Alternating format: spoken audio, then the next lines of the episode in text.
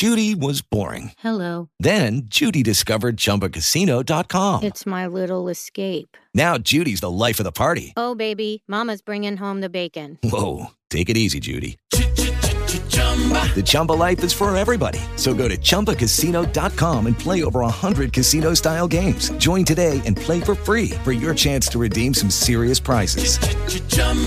ChumbaCasino.com. No purchase necessary. Void where prohibited by law. 18 plus terms and conditions apply. See website for details.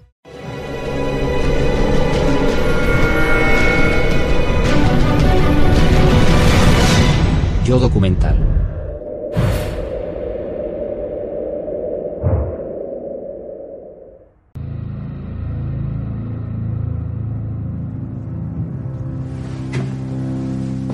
Nuestro viaje empieza aquí, en Turquía.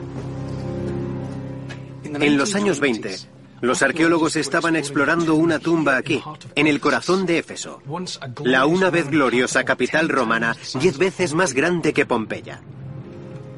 En un sarcófago lleno de agua encontraron restos humanos.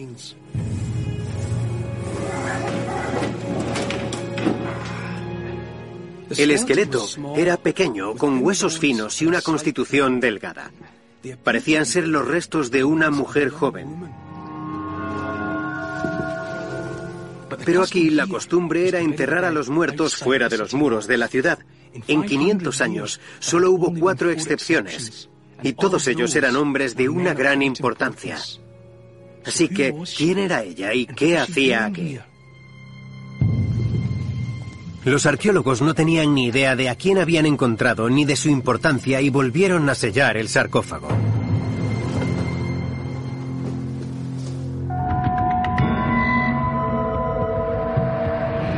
La identidad del cuerpo permaneció en el misterio, hasta que la arqueóloga y doctora Gil Katur se sintió atraída por la tumba olvidada mientras excavaba unos restos humanos cercanos.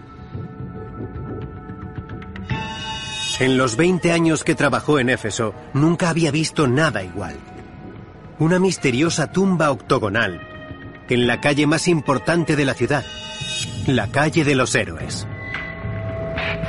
Estaba decidida a encontrar una respuesta al rompecabezas. Gilka decidió entrar en la tumba. Sería una decisión trascendental. Bueno, Gilka, ¿esta es la entrada a la tumba? Sí, esta es la entrada. ¿Y puedo entrar? ¿Es seguro? Sí, sí, sí, sí. Eso creo. Las probabilidades de que el esqueleto siguiese ahí casi un siglo más tarde parecían remotas.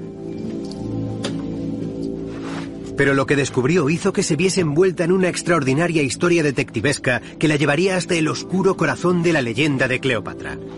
Vale.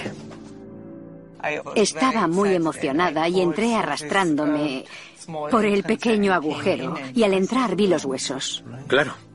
Los huesos largos de las piernas y era evidente que una parte estaba en un nicho y otra parte en el otro nicho. Decidida a descubrir la identidad del misterioso esqueleto, Gilka no tiene mucha información. El esqueleto estaba incompleto. Decidió investigar informes antiguos en busca de una mujer lo bastante importante como para ser enterrada en una tumba tan inusual. En los archivos romanos encontró una referencia al terrible asesinato de la princesa Arsínoe, la hermana de Cleopatra. Por favor, por favor, pasad, adelante. Un olvidado pero sangriento capítulo de la leyenda de Cleopatra. En la ciudad de Éfeso, bajo las órdenes de Cleopatra, Marco Antonio se llevó a su hermana a rastras del templo de Artemisa y allí, en este sagrado lugar, la joven Arsínoe fue ejecutada. Estas palabras del historiador romano Dion Casio describiendo el asesinato de la hermana de Cleopatra fueron escritas 300 años después de que sucediera. Así que, ¿era solo una leyenda o la verdad? Si Dion Casio estaba en lo cierto y si Gilka había encontrado los huesos de Arsínoe, sería un hallazgo muy importante. Los primeros restos de alguien de la familia de Cleopatra. Prueba no solo de un terrible asesinato, sino también de la primera evidencia forense que demostraría que Cleopatra era una asesina despiadada.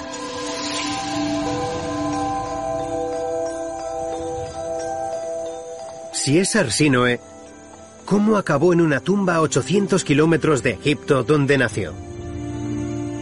Para responder a estas preguntas tengo que cruzar el Mediterráneo hasta la tierra natal de Cleopatra.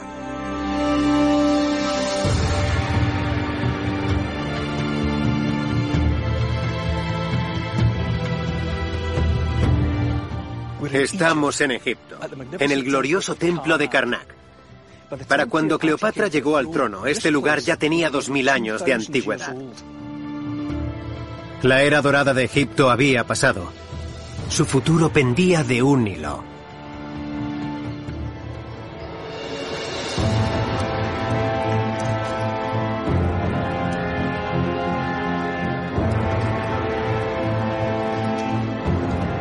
En el año 51 a.C. fallece el padre de Cleopatra. Tuvo cuatro hijos. Dejó el trono para que lo compartiesen a partes iguales entre su hijo mayor Ptolomeo XIII y su hija mayor Cleopatra, de 18 años. Además, y según la costumbre de las familias reales egipcias, ambos gobernantes, hermano y hermana, debían casarse entre ellos.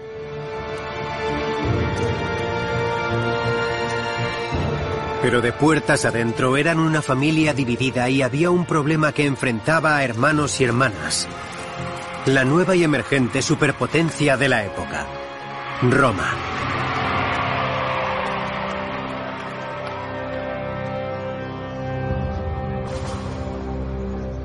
El imperio romano se estaba extendiendo por todo Oriente Medio y por primera vez las tropas romanas habían asegurado su posición en Egipto. La dinastía gobernante tenía que tomar una importante decisión.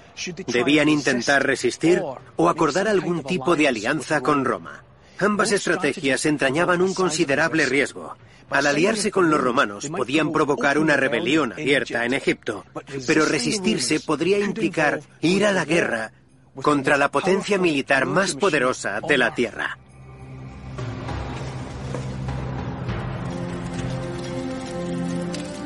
Cleopatra quería ser aliada de Roma, pero su hermano Ptolomeo XIII no estaba de acuerdo y su hermana Arsínoe lo apoyaba. Pensaban que ya era hora de que Egipto le plantase cara a Roma.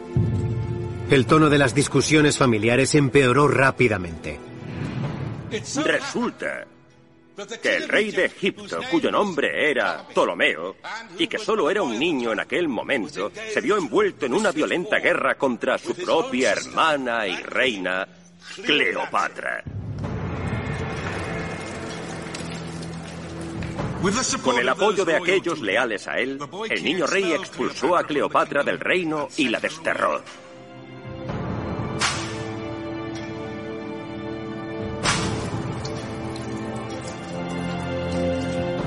Cleopatra fue expulsada de la capital egipcia de Alejandría. De repente se vio en el exilio.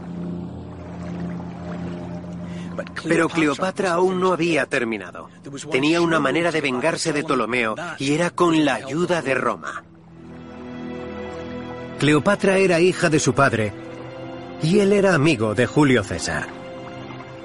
Había escrito en su testamento que si surgían conflictos sobre la sucesión, Roma debía ser un juez imparcial.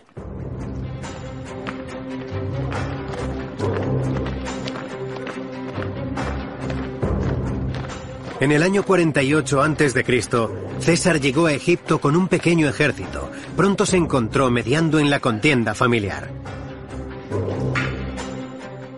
Cleopatra sabía que tenía que hablar con César antes que su hermano, y tenía una ventaja clave sobre él.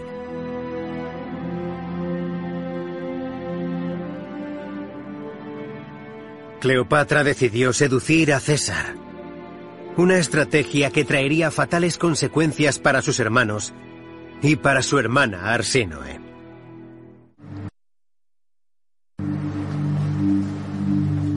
Es hora de poner a prueba la sorprendente teoría que sugiere que este podría ser el esqueleto de la princesa Arsinoe. Con ayuda de la tecnología forense más avanzada, el doctor Fabian Kans examina el esqueleto. Si los huesos de la tumba octogonal pertenecen a un hombre, la teoría se desmoronará ante el primer obstáculo. Fabian, ¿qué nos puedes contar después del primer análisis del esqueleto? Después del primer análisis, creo que, bueno, estoy seguro de que era una mujer. Si te fijas en el hueso pélvico del esqueleto del octágono, se aprecia que tiene un ángulo muy amplio, así que, desde el punto de vista morfológico, se trata de una mujer. Vale, entonces es una mujer. Pero, ¿habrá podido descubrir Fabian algo más sobre los huesos? Lo siguiente después del sexo es intentar establecer la edad que tenía al morir. Y en este caso se aprecia en los huesos más largos que aún no se habían desarrollado por completo, porque la epífisis y la diáfisis aún no están unidas. Vale, entonces estos huesos se forman por separado y poco a poco se van uniendo. Sí, crecen a partir de este hueco. Te voy a enseñar un hueso de adulto completamente desarrollado. Hasta el hueco ha desaparecido por completo. Sí. Sí, sí que es muy evidente, ¿no? Sí. Entonces, este esqueleto es de una mujer. ¿Y de qué edad? Yo diría que entre 15 y 17, quizá 18. Era una adolescente. También sabemos que Arsinoe era la hermana pequeña de Cleopatra y que Cleopatra tenía 18 cuando ascendió al trono. Así que esto también encaja con la teoría de Gilka. Los huesos tienen la edad y el sexo correcto para ser Arsinoe. Pero, ¿el esqueleto es del período correcto? A continuación, Fabian hace la prueba del carbono a los huesos. Los análisis muestran que el cuerpo pertenece al período de entre el año 200 y el 20 antes de Cristo. Me parece llamativo, porque la datación por carbono es compatible con que se trate de Arsinoe. La datación por carbono también coincide con las fechas de la historia de Cleopatra y aún hay más. Y su apariencia en general. Es decir, ¿qué sugiere el esqueleto completo? Es, es muy delicado, huesos finos. Entonces es muy... ¿Quieres decir que pertenecía a una persona de constitución pequeña? Sí. ¿Una persona menuda? Una persona menuda, sí. La historia de la seducción de César por parte de Cleopatra es el núcleo de su leyenda romántica, pero también fue un calculado acto de traición.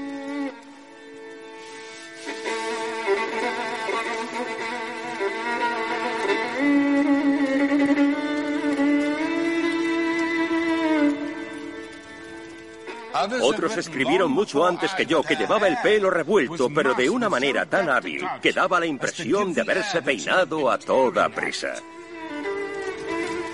Su cara era el semblante del dolor. Y sin embargo no vertió ni una sola lágrima. Y entonces suplicó al líder romano. Poderoso César. Poderoso César. He sido apartada del trono. He sido apartada del trono de mi padre. Deberé permanecer en el exilio para siempre, a menos que vuestra influyente mano me restaure en mi legítimo destino. Y por ello, yo, una reina, os suplico a vuestros pies. Al oírla hablar unas pocas palabras, César se sintió instantáneamente cautivado, tanto que pasó toda la noche con ella en la infamia.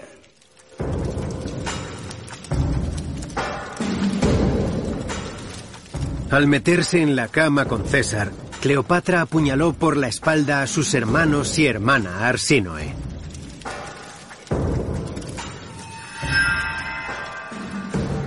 Al no esperarse ver a su hermana en el palacio, el niño rey se llenó de ira. Se arrancó el tocado de la cabeza y lo lanzó al suelo antes de salir corriendo ante su pueblo para gritar que había sido traicionado. El joven rey sintió que Cleopatra se había vendido a Roma, permitiendo que él y su país pagaran ese precio.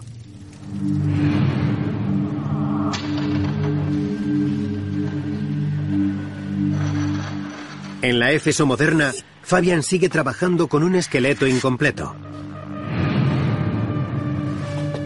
El verano pasado decidió volver a entrar en la tumba con muy pocas esperanzas de encontrar nuevas pruebas, pero tuvo suerte. En este nicho, sobre la puerta que va hacia la cámara mortuoria, había huesos. Resultó que eran huesos humanos y que pertenecían al esqueleto de la cámara mortuoria. Las posibilidades de encontrar más huesos en esta tumba eran mínimas. Doy gracias, fue un gran día. No me lo podía creer. Ahora el esqueleto está prácticamente completo. Pero hay un problema. Sigue faltando la parte más importante del esqueleto. El cráneo. Bueno, al menos nuestra arqueóloga Gil Katur ha encontrado una respuesta en los archivos. En la década de los años 20, el cráneo se trasladó de Turquía a Alemania. Se perdió en el caos de la Segunda Guerra Mundial. Pero antes de desaparecer, un arqueólogo registró sus dimensiones. Misteriosamente reveló otra pista acerca de la identidad de la ocupante de la tumba. El cráneo, largo y con una frente baja, le recordó a otros que había visto en Egipto.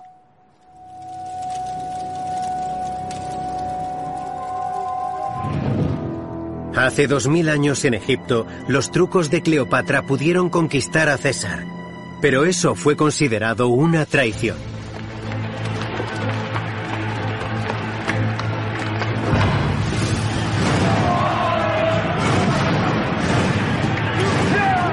Las tropas leales a sus hermanos cercaron el palacio en el que César había establecido su cuartel general.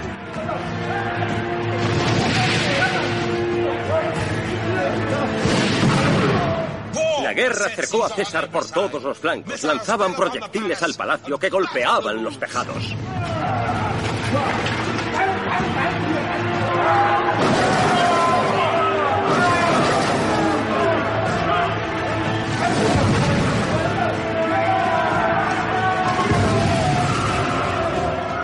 Para evitar que Arsínoe y su hermano el legítimo rey se unieran al levantamiento, César los tomó de rehenes a ambos.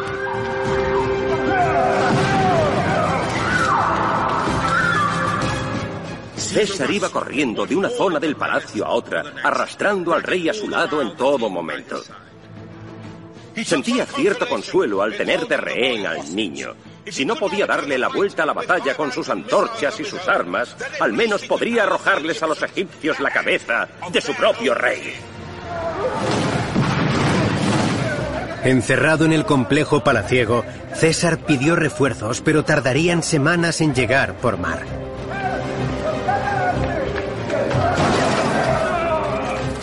César y Cleopatra tomaron medidas desesperadas.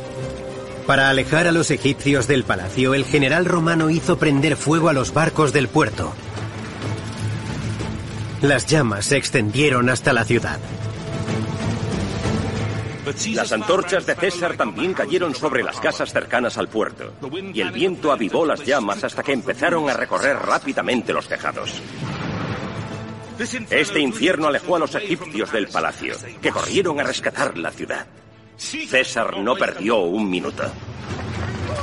Aprovechando la oportunidad, César guió a su escolta hasta la entrada al puerto.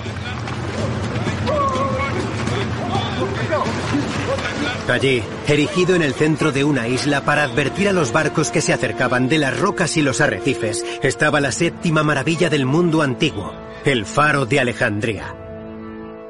El faro de Alejandría. César lo describió como elevándose en las alturas una obra de inimaginable construcción. Se erguía en una isla a la entrada del puerto, y el que controlase esta isla controlaba el tráfico de todos los barcos hacia Alejandría. Así que a toda prisa César envió a sus tropas a tomar la isla y el gran faro.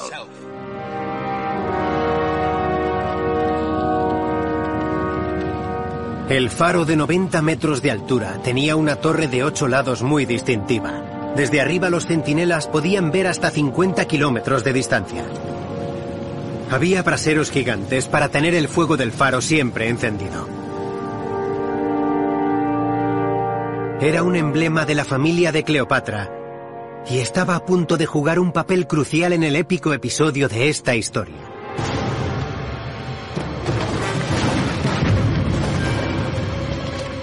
Mientras se libraba la batalla, Arsinoe consiguió darle la vuelta a la situación y ponerla a favor de los egipcios. Se escapó temerariamente del palacio.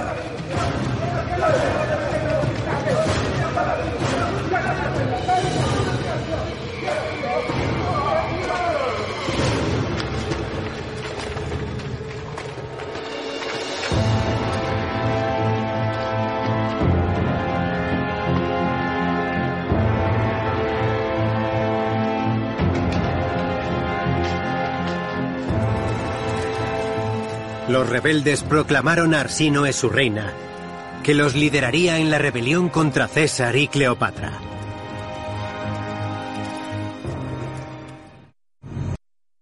Lucky Land Casino asking people what's the weirdest place you've gotten lucky? Lucky? In line at the deli, I guess? Aha, in my dentist's office.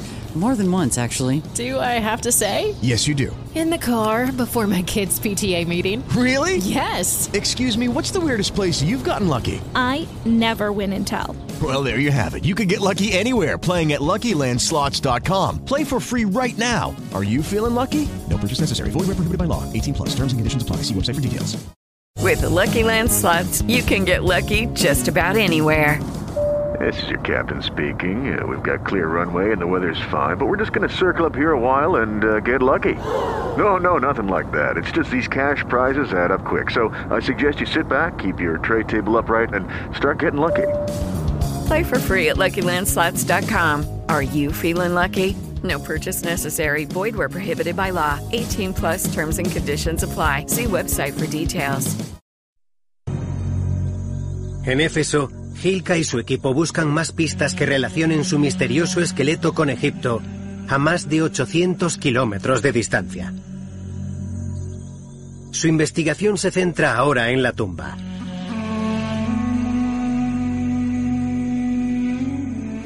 Las tumbas de los héroes en Éfeso llevan símbolos que cuentan la historia de la persona enterrada dentro. Hace dos mil años, todos sabrían quiénes eran. Hoy tenemos que descifrar nuestra tumba como si se tratase de un código secreto. Solo la cámara funeraria y su base octogonal permanecen intactas.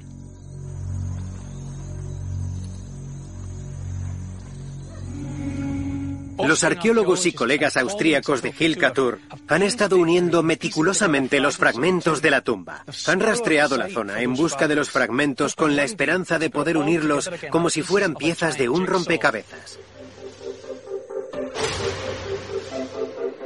Un equipo de ingenieros se encarga de escanear las piedras para poder verlas en un ordenador y reconstruir la tumba en un espacio virtual. Pues esto es un montón de piedras. Es una especie de patio de piedra virtual. Tenemos muchos objetos bastante parecidos y tenemos que averiguar dónde encaja cada uno.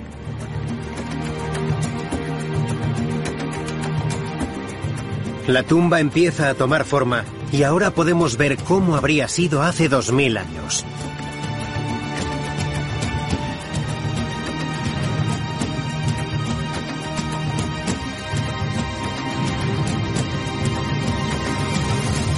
Entonces medía 15 metros de alto y 4 de ancho, la tumba más prominente de Éfeso. Y lo más importante, tiene ocho lados. Gilka busca en vano tumbas de este período con la misma forma octogonal tan peculiar. Una vez más, recurre a la historia de Cleopatra y su hermana Arsínoe y descubre la historia de la batalla por el faro de Alejandría. A Gilka le llama la atención el parecido de la tumba de ocho lados con el faro. El símbolo de la dinastía de Cleopatra. El faro era el edificio octogonal más prominente del mundo antiguo. Fue un momento eureka.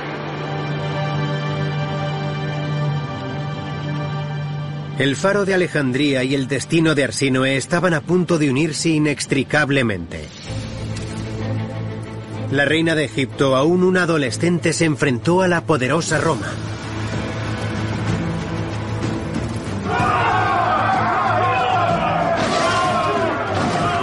Con César acorralado en la isla de Faro, las tropas egipcias lanzaron un ataque que lo cogió por sorpresa.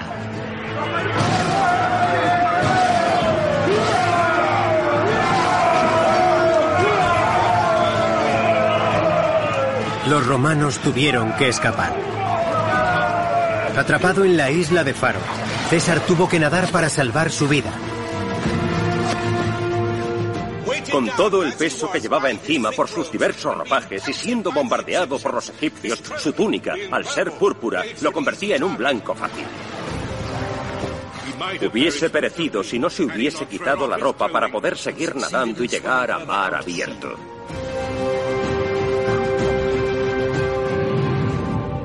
César escapó con vida por los pelos y volvió tambaleándose junto a Cleopatra al palacio. El héroe de Roma había sido derrotado por Arsínoe, apenas una adolescente. El faro de Alejandría se convirtió en un símbolo de su famosa victoria. Cuando la capa de César se colgó de las almenas, el mensaje fue claro. La princesa Arsínoe había puesto en ridículo al poder de Roma.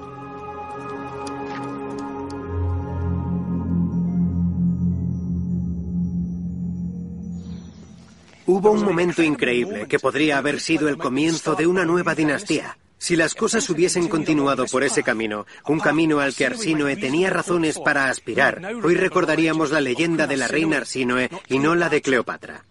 Pero el futuro alternativo no duró mucho. Los rebeldes empezaron a discutir entre ellos. César utilizó ese respiro para traer refuerzos de Siria. Lanzó un contraataque. César había prometido restaurar a su amante en el trono y tenía que hacer honor a su palabra. El joven Ptolomeo fue perseguido por tropas romanas y debido al peso de su armadura de oro se ahogó intentando escapar a través del Nilo. El primer rival de Cleopatra al trono había sido eliminado sin que ella hiciese nada. César había hecho el trabajo.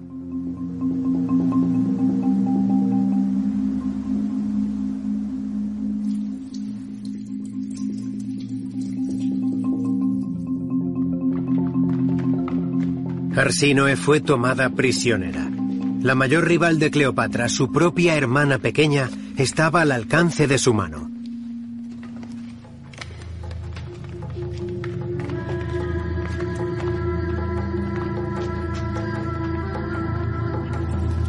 César obtuvo la victoria, pero no se quedó con Egipto. Hizo que Cleopatra, en cuyo nombre había librado la guerra, recuperase su trono. Por tradición, debía casarse con su último hermano superviviente. Él tenía unos 12 años.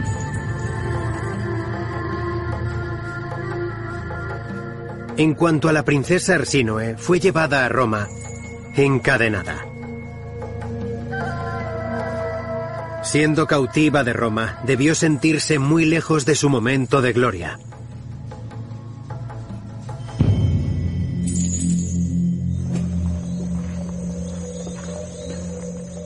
En el 46 a.C., César celebró su triunfo egipcio en Roma. El entretenimiento más destacado fue una efigie del faro y un desfile de los prisioneros egipcios capturados en Alejandría. A su cabeza estaba Arsínoe. César tenía una sorpresa para el público. La costumbre era que el prisionero más importante desfilase de último y fuese estrangulado hasta la muerte. Imaginemos cómo debía sentirse Arsinoe. ¿Sabía que eso era lo que le esperaba? Aparte de todo lo que fuera y de todo lo que hubiera sido, solo era una joven. Pero a ojos de César era la rebelde adolescente que le había ganado a Roma, y eso era lo que se merecía.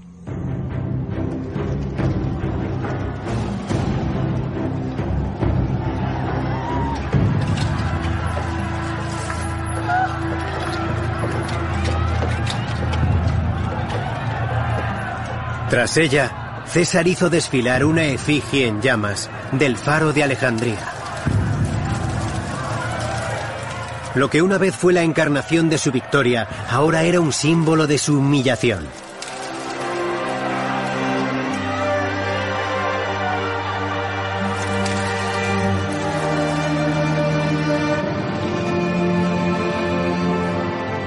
El símbolo octogonal que Gilka está convencida que es la clave del código de su tumba.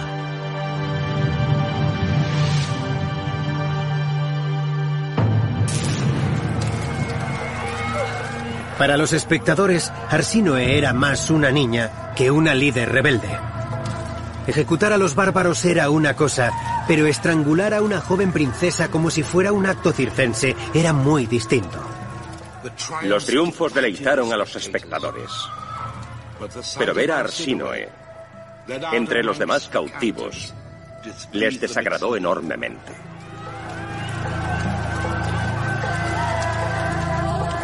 El truco publicitario de César no dio resultado. Despertó una gran simpatía entre la gente. Desde luego fue por esa causa por la que le perdonaron la vida. El público influyó en la mano de César y le perdonó la vida a Arsínoe, pero no podía permitir que volviese a Egipto. En lugar de eso, la desterró a casi 1.600 kilómetros de Roma y a 800 de Egipto. A Éfeso, en la moderna Turquía. Lucky Land Casino asking people what's the weirdest place you've gotten lucky? Lucky? In line at the deli, I guess? Aha, in my dentist's office. More than once, actually. Do I have to say? Yes, you do. In the car before my kids' PTA meeting. Really? Yes. Excuse me, what's the weirdest place you've gotten lucky? I never win and tell. Well, there you have it. You can get lucky anywhere playing at LuckyLandSlots.com. Play for free right now. Are you feeling lucky? No purchase necessary. Void where prohibited by law. 18 plus. Terms and conditions apply. See website for details.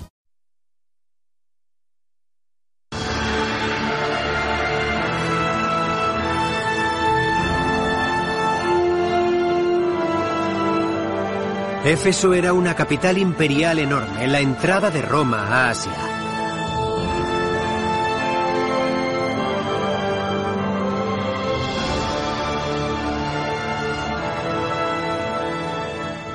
Intentemos imaginar cómo era Éfeso hace dos mil años o más. No era una zona aislada para Roma, era una de las capitales más cosmopolitas y emocionantes del mundo conocido. Una joya que atraía a los buenos y a los mejores, a los famosos y a los infames. Todas las personas importantes venían aquí. Para ellos, Éfeso era un lugar de peregrinaje y placer. Pero para Arsínoe, era una prisión. Durante el resto de su vida, su hogar sería un santuario religioso, el templo de Artemisa, otra maravilla del mundo antiguo.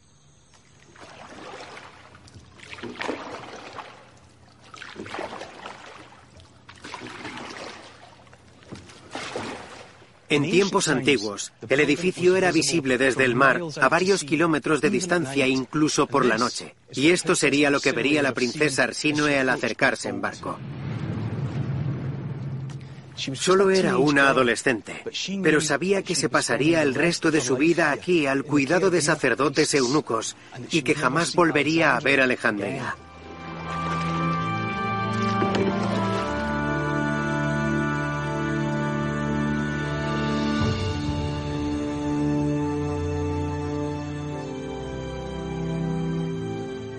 Hoy en día estas ruinas no nos dicen mucho, pero hace dos mil años este lugar era lo que le daba fama a la ciudad. Este era el templo de Artemisa, una de las siete maravillas del mundo antiguo.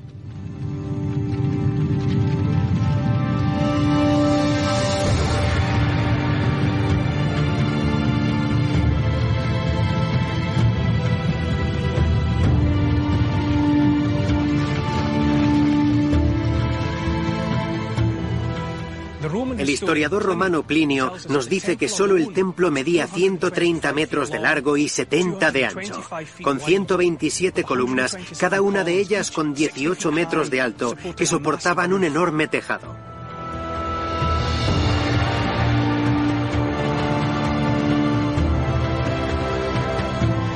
Fue aquí, hace dos mil años, a donde llegó la hermana de Cleopatra buscando asilo. La doctora Sabina Landstatter sabe lo importante que era Artemisa para los exilios políticos como el de Arsinoe. Era una práctica común que pudieras pedir asilo político. Si te concedían el asilo aquí, podías quedarte todo lo que quisieras. La gente vivía años aquí, décadas, y estaban a salvo porque el templo de Artemisa tenía su propia administración y su propia jurisdicción, así que a nadie se le permitía interferir en el templo de Artemisa. El golpe de estado de Arsinoe había fracasado, pero le habían perdonado la vida. Bajo la protección del templo y el ojo atento de Roma, sus días como rebelde habían terminado. Pero al menos aquí nadie le haría daño. O eso pensaba ella. Solo dos años más tarde, en marzo del 44 a.C., el hombre que le había perdonado la vida Julio César era apuñalado hasta la muerte. Con la muerte de César, el futuro de Arsinoe estaba en peligro. Para Cleopatra no quedaba nadie más que pudiese frenar su ambición de ser la única reina de Egipto, incluso a costa de su propia familia. Con César muerto, ¿qué podía hacer? La sangrienta respuesta apareció en semanas. Ordenó asesinar a su esposo, cogobernante y último hermano pequeño.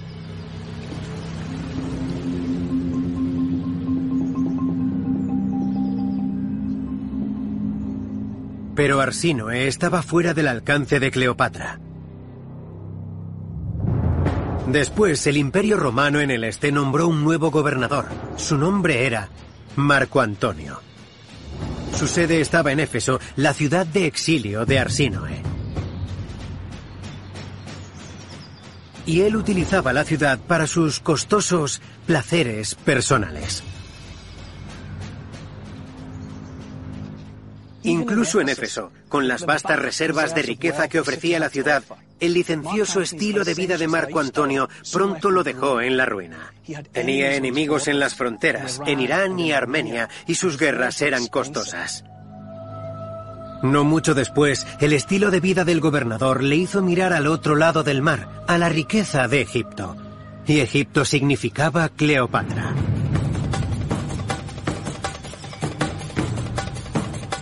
Marco Antonio la convocó a Tarsos en la moderna Turquía, pero Cleopatra era difícil de convencer. Si asistía, sería con sus condiciones.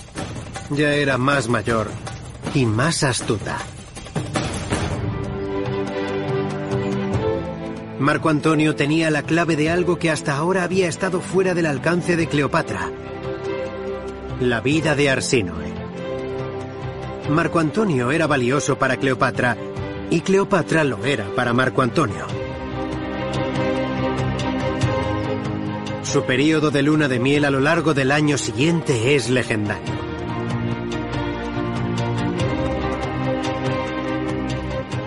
Cada día el uno y el otro se agasajaban con las fiestas más fastuosas. Cleopatra lo halagaba constantemente.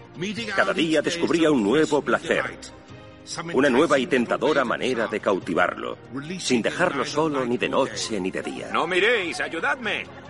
Veía cómo se ejercitaba y empuñaba sus armas. Bebía con él, jugaba a los dados con él, cazaba con él. Pero al margen del romance, ambos sabían que tenían planes. Marco Antonio necesitaba los recursos de Egipto para pagar sus deudas y luchar en sus guerras. Cleopatra deseaba absoluta seguridad, y eso implicaba eliminar a su última rival al trono de Egipto, su hermana pequeña Arsinoe. De vuelta en el presente, hay una última pregunta que Fabian puede responder. cómo murió la chica de la tumba octogonal. He visto cientos de esqueletos en Éfeso, más de 500, y solo hay dos adolescentes entre ellos. Y este es impresionante, porque no es muy habitual morir en la adolescencia. La trataron bien toda su vida. Creo que tenía muy buena salud cuando murió. Tampoco hemos encontrado ninguna señal que nos indique cómo murió. Y tampoco hay señales de ningún tipo de enfermedad degenerativa. No, no hay señales de enfermedades largas y tampoco de enfermedades cortas.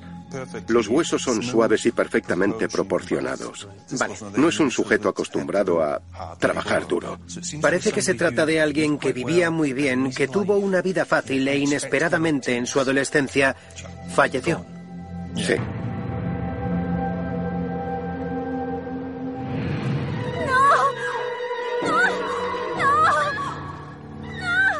En la ciudad de Éfeso, bajo las órdenes de Cleopatra, Marco Antonio se llevó a su hermana a rastras del templo de Artemisa y allí, en este sagrado lugar, la joven Arsínoe fue ejecutada.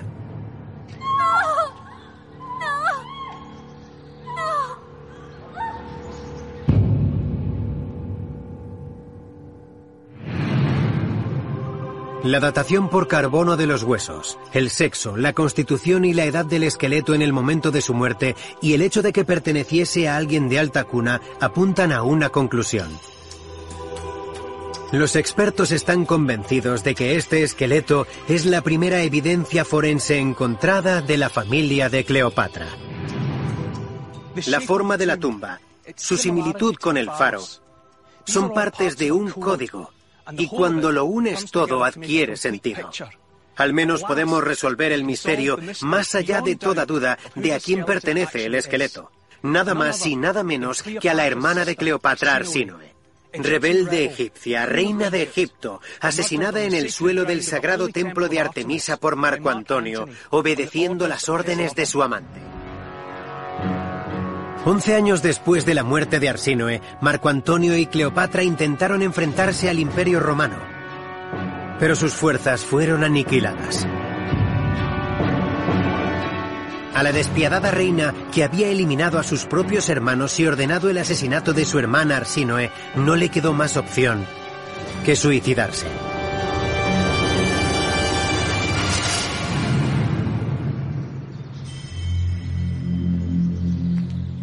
Al matar a su hermana, Cleopatra se aseguró de que su última rival estuviese muerta, pero también se aseguró de que no hubiese más descendientes de la línea de su padre que se enfrentasen a Roma. Cleopatra pensó que podría utilizar al Imperio Romano, primero con Julio César y después con Marco Antonio, para conservar su trono. Pero se equivocó. Egipto se convirtió en otra provincia del Imperio Romano. Aunque Cleopatra consiguió asesinar a Arsínoe, no pudo eliminarla por completo de la historia. La imagen que muestra es muy distinta de la leyenda romántica. No solo era una astuta política, una preciosa reina, una seductora apasionada. Este es el retrato de una asesina.